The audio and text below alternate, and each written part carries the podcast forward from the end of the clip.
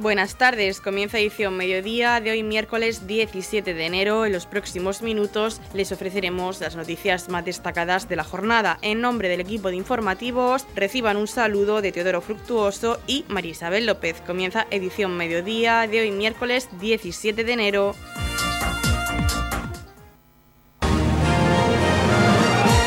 Edición mediodía. Servicios informativos.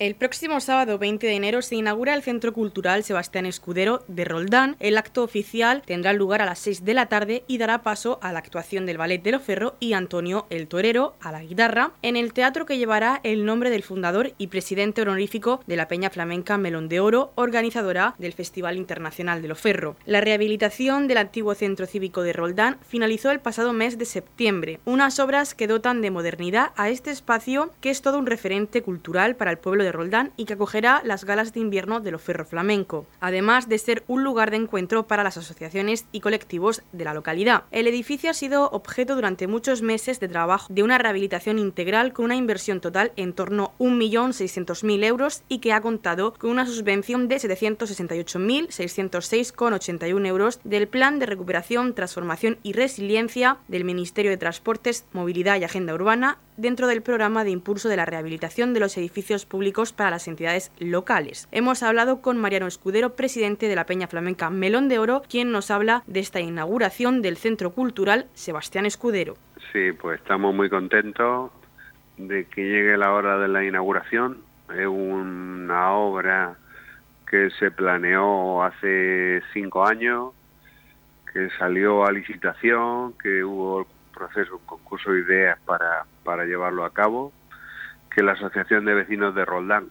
peleó con el ayuntamiento.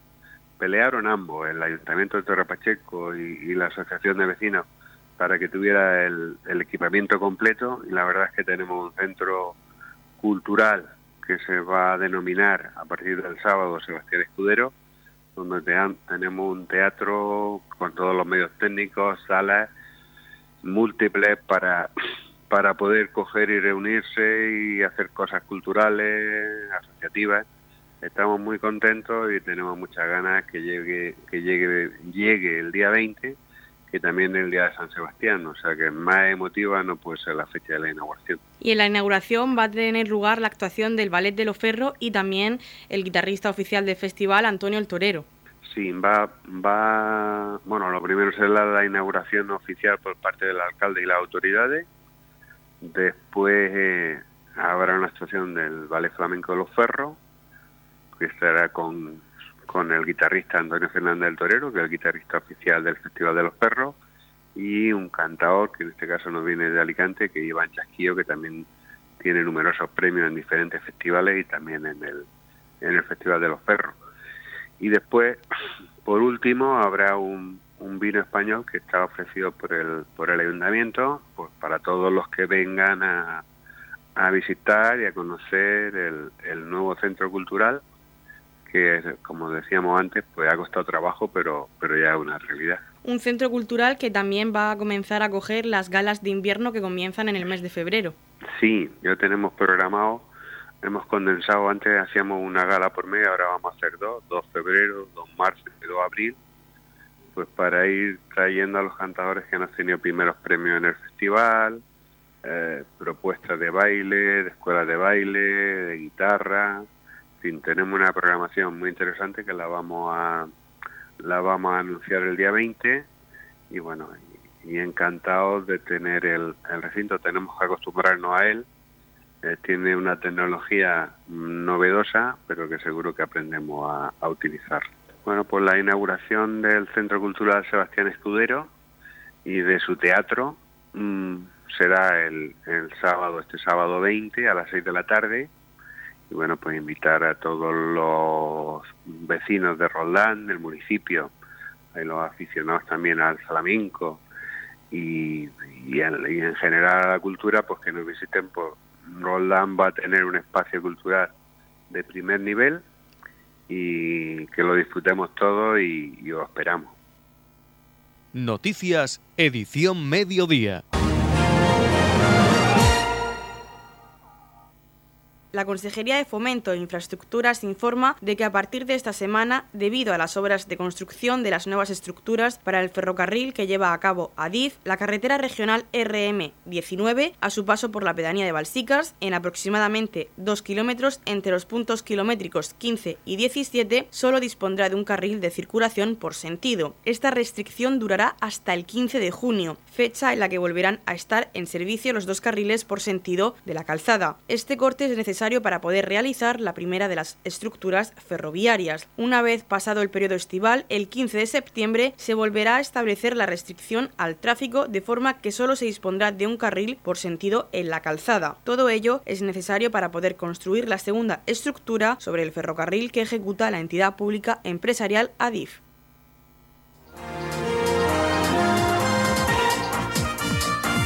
Edición Mediodía, el pulso diario de la actualidad local. La Concejalía de Política Social y Familias del Ayuntamiento de Torre Pacheco se reúne con la Asociación Parkinson Mar Menor para acordar las condiciones de cesión de instalaciones municipales para abrir un punto de atención en el municipio de Torre Pacheco. APAM es una asociación sin ánimo de lucro creada en 2014 cuyo fin es mejorar la calidad de vida de los afectados por la enfermedad. Actualmente son cuatro las asociaciones que luchan por este objetivo y se encuentran en las localidades de Cartagena, Murcia, Lorca y Santiago de la Ribera. Las actividades que van a realizar en nuestro municipio son atención social, apoyo a las familias, información sobre cursos, charlas y jornadas sobre Parkinson, información sobre actos benéficos de concienciación y difusión y facilitar información sobre ayudas servicios y recursos. Para la prestación de dicho servicio, el Ayuntamiento de Torrepacheco les ha cedido un despacho en las instalaciones del Centro de Servicios Sociales ubicado en la Avenida Europa número 2, al que acudirán dos lunes al mes de manera presencial. Si precisas su ayuda, puedes contactar con ellos vía email en parkinsonmarmenor.gmail.com o llamando al teléfono 633 842 522.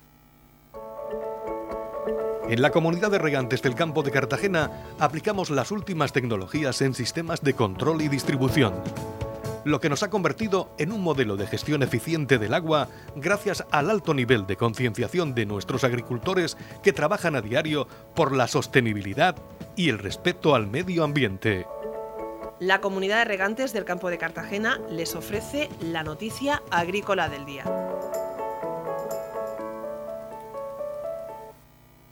El Gobierno y las comunidades autónomas hacen balance del primer año de aplicación del Plan Estratégico de la Política Agraria Común. El órgano de coordinación ha repasado los principales elementos de la gobernanza del plan, así como el alcance y el cronograma de las modificaciones a introducir a lo largo de 2024. El órgano de coordinación del Plan Estratégico de la Política Agraria Común, PAC, del que forman parte el Ministerio de Agricultura, Pesca y Alimentación y las comunidades autónomas, han hecho balance de su primer año de aplicación durante una reunión en la que también se ha tratado el cronograma de las modificaciones a introducir a lo largo de 2024. El órgano de coordinación tiene como principal misión asegurar la coherencia entre las actuaciones de los diferentes niveles administrativos y garantizar la adecuada coordinación entre el Ministerio y las comunidades autónomas, así como facilitar el seguimiento, análisis y debate de todos los aspectos relacionados con la aplicación del plan estratégico. En la reunión presidida por el secretario general de Recursos Agrarios y Seguridad Alimentaria, Fernando Miranda, se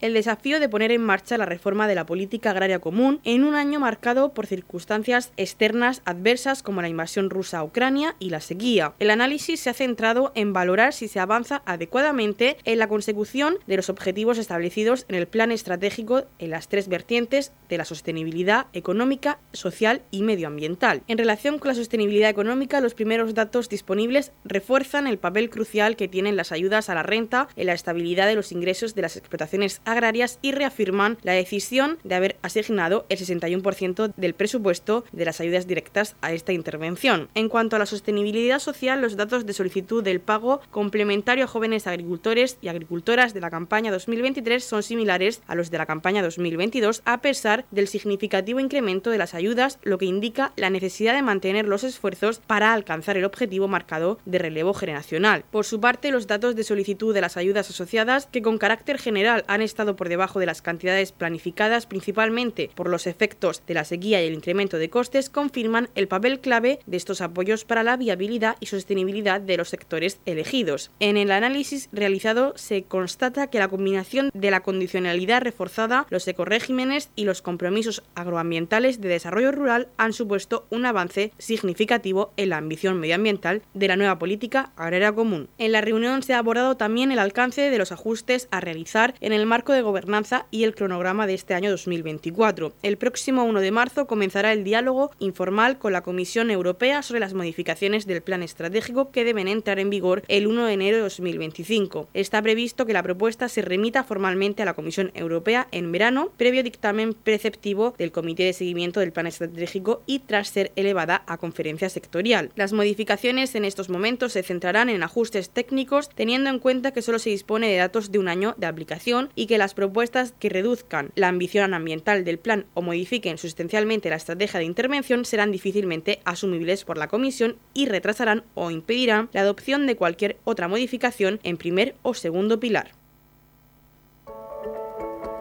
En la comunidad de regantes del campo de Cartagena aplicamos las últimas tecnologías en sistemas de control y distribución, lo que nos ha convertido en un modelo de gestión eficiente del agua gracias al alto nivel de concienciación de nuestros agricultores que trabajan a diario por la sostenibilidad y el respeto al medio ambiente.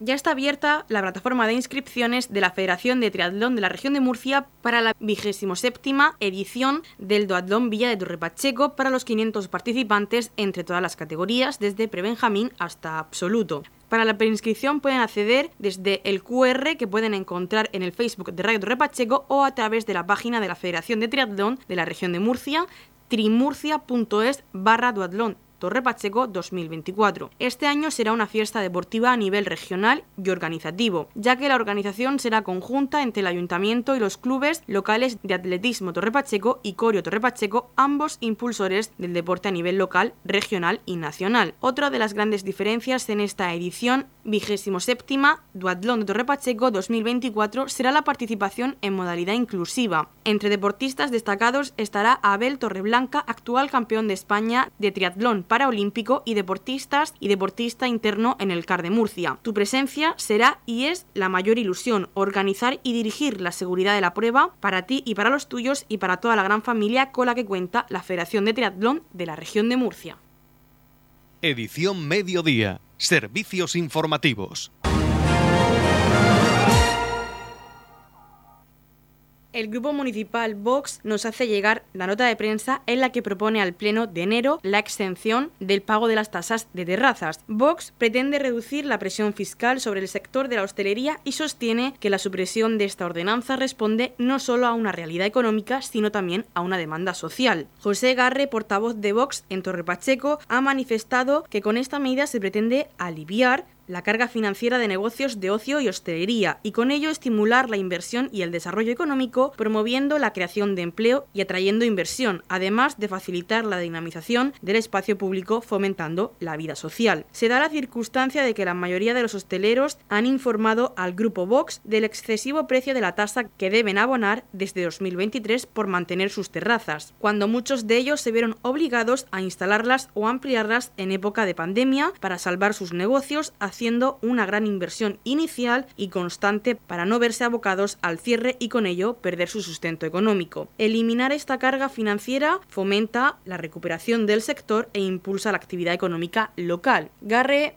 ha manifestado que el ayuntamiento pretende dar un auténtico sablazo con esta nueva ordenanza de terrazas. Recordemos que debido a la crisis sanitaria y tras el obligado cierre de estos negocios durante parte de 2020, en 2021 y 2022, se suspendió la aplicación de esta tasa a los locales afectados, no siendo de recibo exprimirlos así, cuando ni siquiera se han recuperado del golpe. Son muchos los locales que a partir de aquella época tuvieron que cerrar y muchos los que han empezado de nuevo tras la vuelta a la normalidad. Desde de Vox Torre Pacheco creen conveniente eximir del pago de la tasa de terrazas y derogar esta nueva ordenanza que expolia a los hosteleros y locales de ocio con terraza. Radio Torre Pacheco, servicios informativos.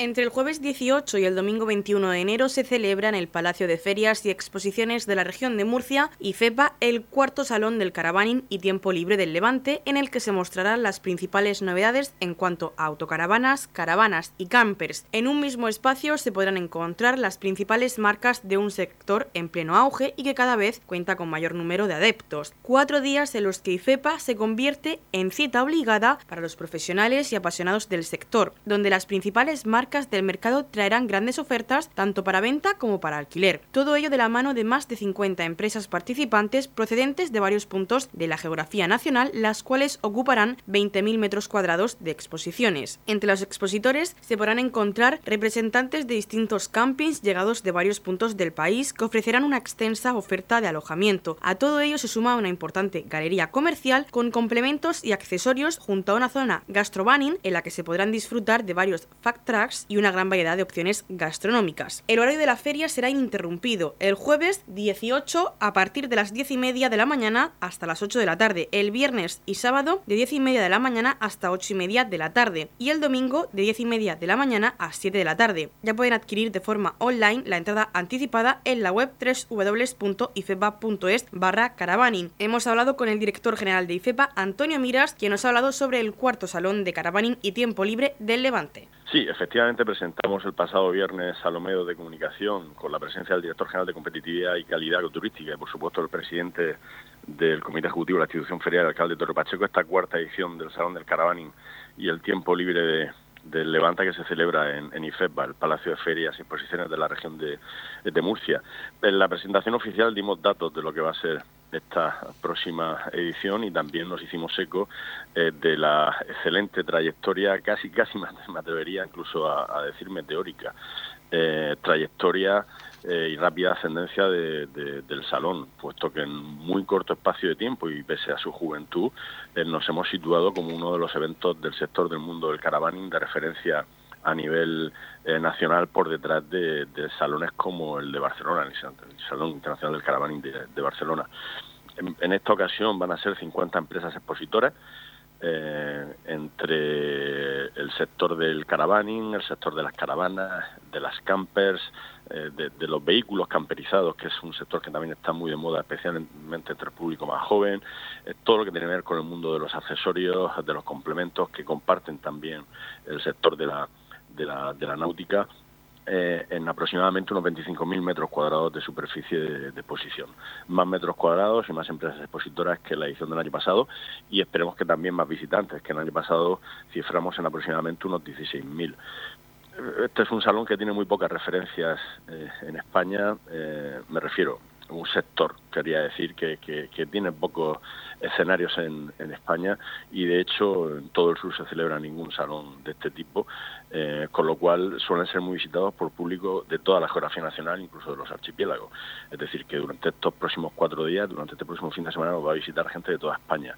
Tenemos a disposición también de, aquellos que, acudan en caravana un parking para ellos, estarán con nosotros cuatro días, aprovecharán para hacer turismo por la región de, Murcia. Contaremos con un amplio programa de charlas donde se va a hablar de, experiencias eh, en el mundo de, del caravaning. Toda esa programación con los horarios, las charlas son abiertas al público en general, aparecen en la web de, de IFEPA y, y por tanto al final una feria del mayor interés para, para el sector eh, que cuenta con el respaldo de la propia Consejería de Turismo a través de la Dirección General de Competitividad y Calidad Turística, consciente de la importancia también que representa para el sector turístico el mundo de, del caravaning y, y, bueno, al final, pues como decimos en otras ocasiones también, una alternativa de ocio para este fin de semana porque va a ser una feria sin duda o un salón muy atractivo por su contenido. Un salón que comenzó en el año 2020 y que ha ido creciendo tanto en expositores como en visitantes. Sí, eh, efectivamente, eh, como comentaba anteriormente, eh, la progresión de, de, del salón ha sido más que llamativa. En cuatro ediciones consolidarnos como un evento de referencia en España yo creo que, es destacable. ¿no? Eh, además, si pensamos que hay pocas referencias, como decía también, sobre este sector en cuanto a ferias se refiere en, en, en España. Eh, hay una cosa que está clara todos sabemos lo que supone el sector turístico en cuanto a su contribución al Producto Interior Bruto. Eh, todos sabemos que el sector del caravaning está en auge, va a darse una vuelta por, por, el interior o por las costas de la región de Murcia, por, por esos más de 250 kilómetros de franja litoral que tiene esta región, para darse cuenta de que la presencia de, las caravanas y de las autocaravanas y de los campers es más que notable.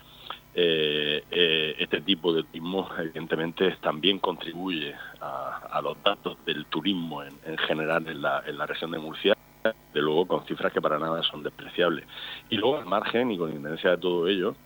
nosotros hemos calculado que, por ejemplo, la edición del año pasado eh, eh, supuso una cifra de negocio en torno a algo más de 9 millones de euros para la región de Murcia, por lo que supone la venta de, caravanas, autocaravanas, los vehículos que se vendieron en definitiva, eh, su financiación, su aseguramiento, el movimiento de públicos visitantes son cifras desde luego que, hay que tener en cuenta y que son más que considerables. Eso es lo que a lo que nos referimos cuando hablamos de los efectos multiplicadores de las ferias, ¿no? Eh, la feria que no es un, fin en sí mismo, sino un soporte de apoyo a un sector, en este caso la empresarial del mundo del caravaning,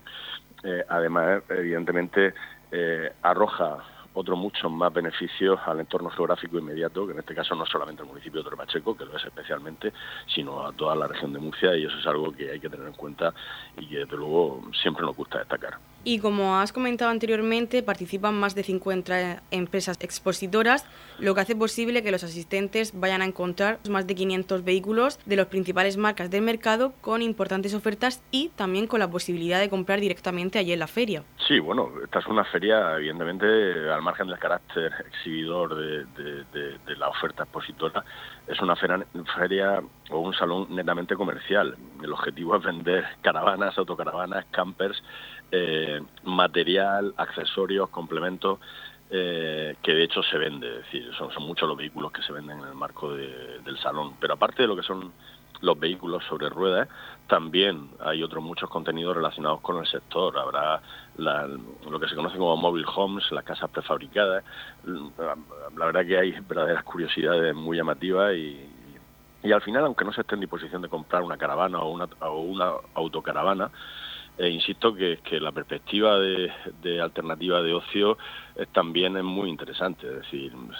darse una vuelta por un salón de este tipo eh, y conocer un sector como este de primera mano, eh, la verdad es que es muy entretenido, es muy divertido y, bueno, ¿por qué no? Igual no teníamos intención de, entrar en el sector del mundo del caravaning y, de la mano de un, de un, evento de este tipo, pues nos animamos y acabamos comprando una caravana o plantearnos comprar una caravana o una autocaravana de cara de cara al futuro. Es decir, que, que el, hecho de que Murcia pueda contar, y sobre todo, evidentemente, Torre Pacheco, con, con un salón de este tipo y sobre todo de esta envergadura, yo creo que es algo de lo que nos tenemos que, felicitar o sentir orgullosos, eh, no solamente eh, los organizadores, eh, no solamente los que estamos trabajando en la institución federal, sino yo creo que al final, pues evidentemente y fundamentalmente eh, aquellos que, que, tienen a la institución más cerca que nosotros que, que los vecinos del propio municipio de Torrepacheco. Un salón que, como tú has comentado, cada año se afianza más. Sí, sí, bueno, de hecho eh, vamos a ocupar prácticamente el 100% de la superficie de, los pabellones del Palacio de Frías Exposiciones este año. Eh, van a ser aproximadamente unos 25.000 metros cuadrados. si al final el resultado es eh, conforme a, nuestras expectativas eh, y resulta positiva esta edición, la edición de,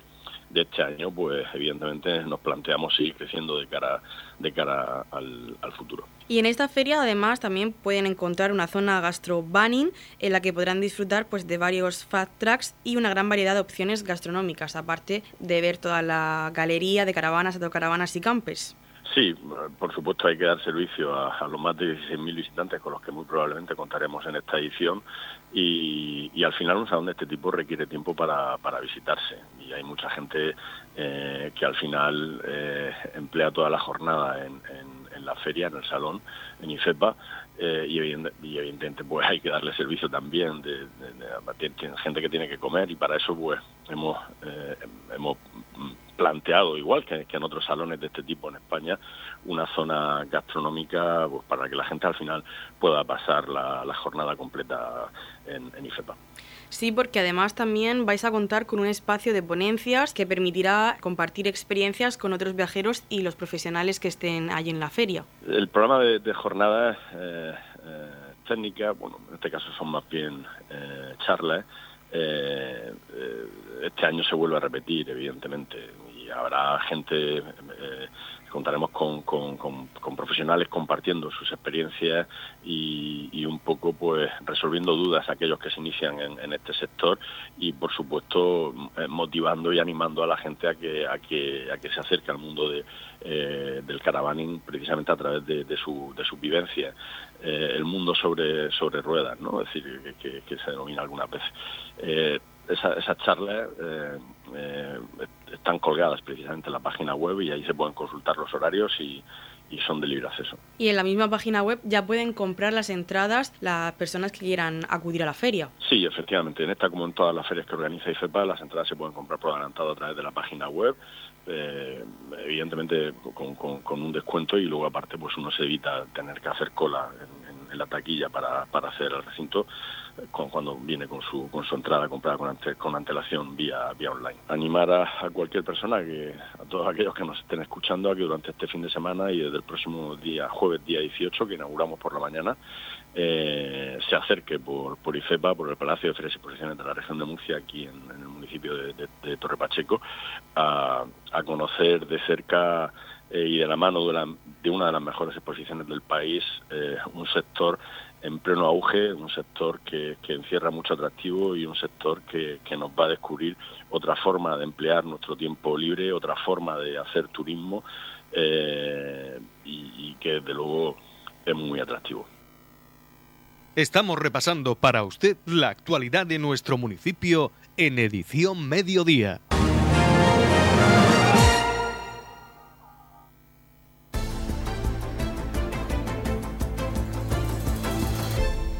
La región de Murcia ha presentado en Caravaca de la Cruz el stand regional, así como la programación de la región de Murcia para la Feria Internacional de Turismo FITUR, que se celebrará del 24 al 28 de enero en Madrid. El concejal de Turismo y Cultura, Javier Plaza, y la concejal de Comunicación, Sunci Pedreño, han asistido al acto de presentación que ha contado con la asistencia de la consejera de Turismo, Cultura, Juventud y Deportes, Carmen Conesa, quien dio a conocer todos los detalles de la participación regional en esta feria. Nuestro municipio mostrará en Fitur Torre Pacheco, experiencias con cinco sentidos, vídeo promocional que se proyectará el viernes 26 de enero a las cuatro y media de la tarde en Fitur, en la Feria Internacional de Turismo, destacando la cima de las palomas, el cabezo gordo con sus visitas teatralizadas, atardeceres con encanto, catas de vino, la ruta verde y el Festival Internacional de Cante Flamenco de Loferro. Torre Pacheco estará presente en esa feria, concretamente el día 26, viernes por la tarde a las cuatro y media,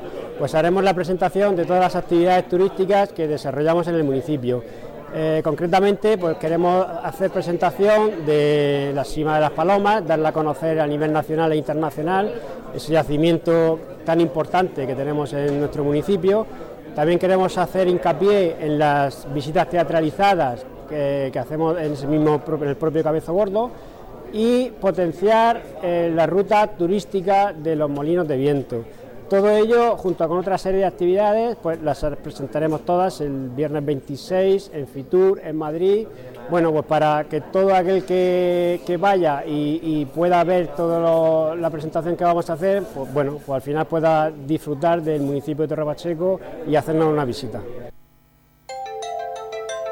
En la comunidad de regantes del campo de Cartagena aplicamos los últimos avances en innovación y desarrollo al servicio de una agricultura de regadío eficiente y respetuosa con nuestro entorno. Por la sostenibilidad y el respeto al medio ambiente, Comunidad de Regantes del Campo de Cartagena. La Comunidad de Regantes del Campo de Cartagena les ofrece la información del tiempo.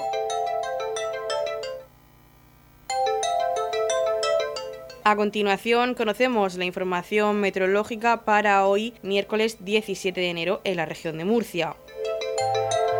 Vientos fuertes, intervalos nubosos sin descartar precipitaciones débiles y ocasionales en el norte, temperaturas sin cambios, aunque localmente podrían darse descensos en el noroeste, vientos flojos del suroeste aumentando a moderados o fuertes. Conocemos ahora las temperaturas, la capital Murcia alcanzará una máxima de 25 grados y una mínima de 10. El campo de Cartagena alcanzará una máxima de 21 grados y una mínima de 15. En el Mar Menor la máxima será de 22 grados y la mínima de 12, y aquí en Pacheco tendremos una máxima de 22 grados y una mínima de 13 grados. En la comunidad de regantes del campo de Cartagena aplicamos los últimos avances en innovación y desarrollo al servicio de una agricultura de regadío eficiente y respetuosa con nuestro entorno. Por la sostenibilidad y el respeto al medio ambiente, Comunidad de Regantes del Campo de Cartagena. Hasta aquí lo más destacado de la información local. Volvemos con más noticias a partir de las 8 y media con edición de tarde. Y recuerden que edición mediodía lo pueden volver a escuchar en los podcasts de esta emisora que los pueden encontrar en el Facebook de Radio Torre Pacheco y también a través de nuestra web radiotorrepacheco.es donde encontrarán información actualizada. Les deseamos que pasen muy buena tarde miércoles.